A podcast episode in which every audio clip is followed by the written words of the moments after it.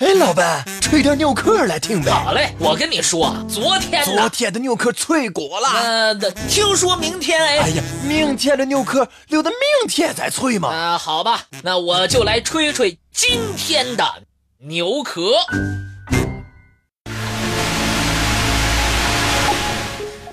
在中国民间，几乎人人都知道八仙过海、各显神通的故事。当人们带着满腹的欢喜和艳羡谈论其中的主人公的时候，也许并不知道八仙的原型各自是什么，他们究竟缘何而来，又有哪些鲜为人知的有趣故事？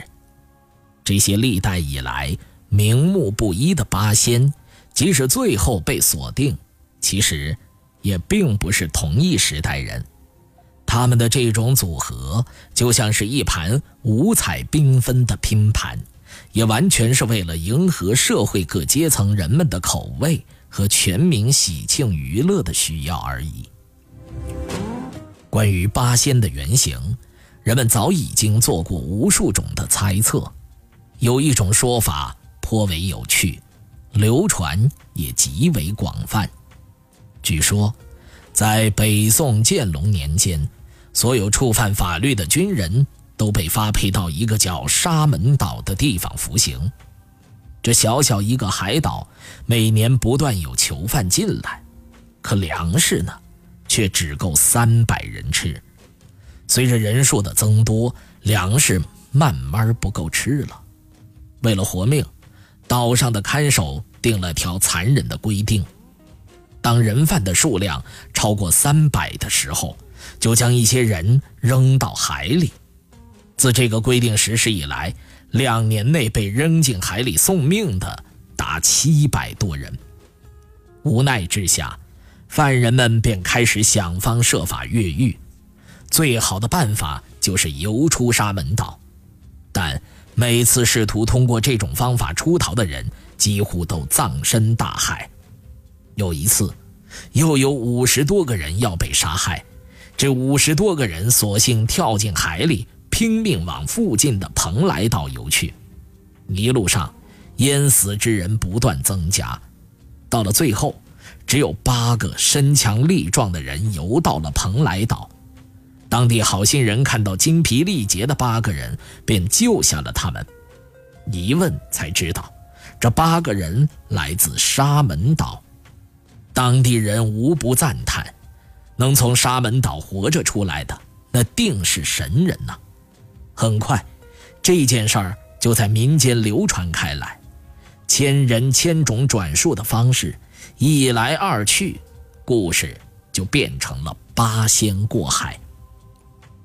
关于八仙原型是八个囚犯的说法，很多人不愿意去相信，因为这明显玷污了神本该有的形象。但是，更多人认为，神仙在当凡人的时候一样犯过错，一样也有喜怒哀乐，只不过是在一瞬间顿悟得道而成仙。八仙之中最著名的，那无疑是吕洞宾。关于他的故事成千上万，关于他的身世猜测也是多种多样。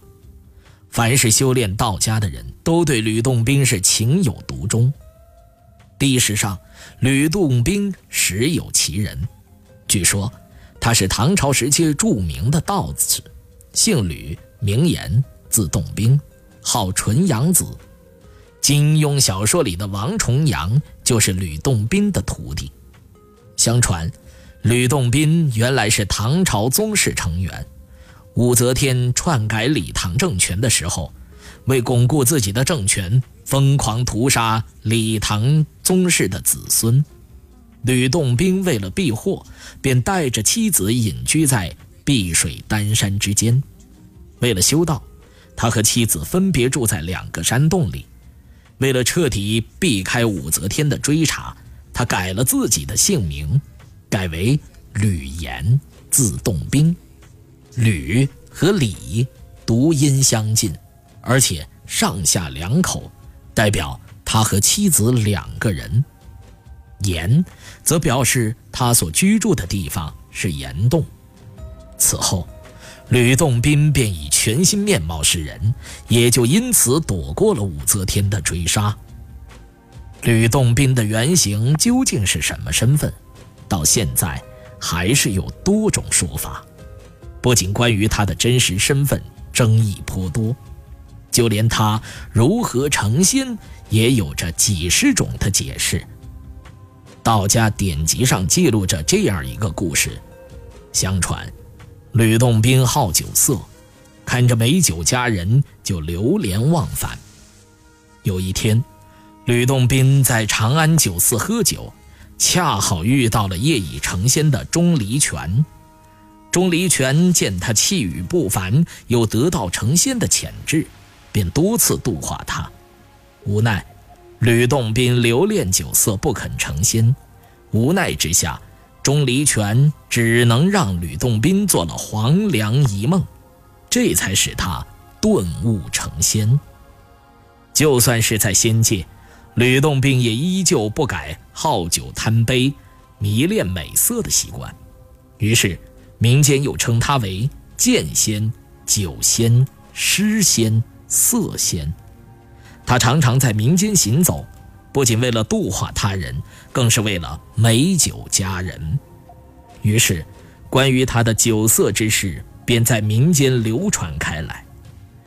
虽然关于吕洞宾的传说推测，成百上千，但这都不影响他成为人们心中最有人情味儿的神仙。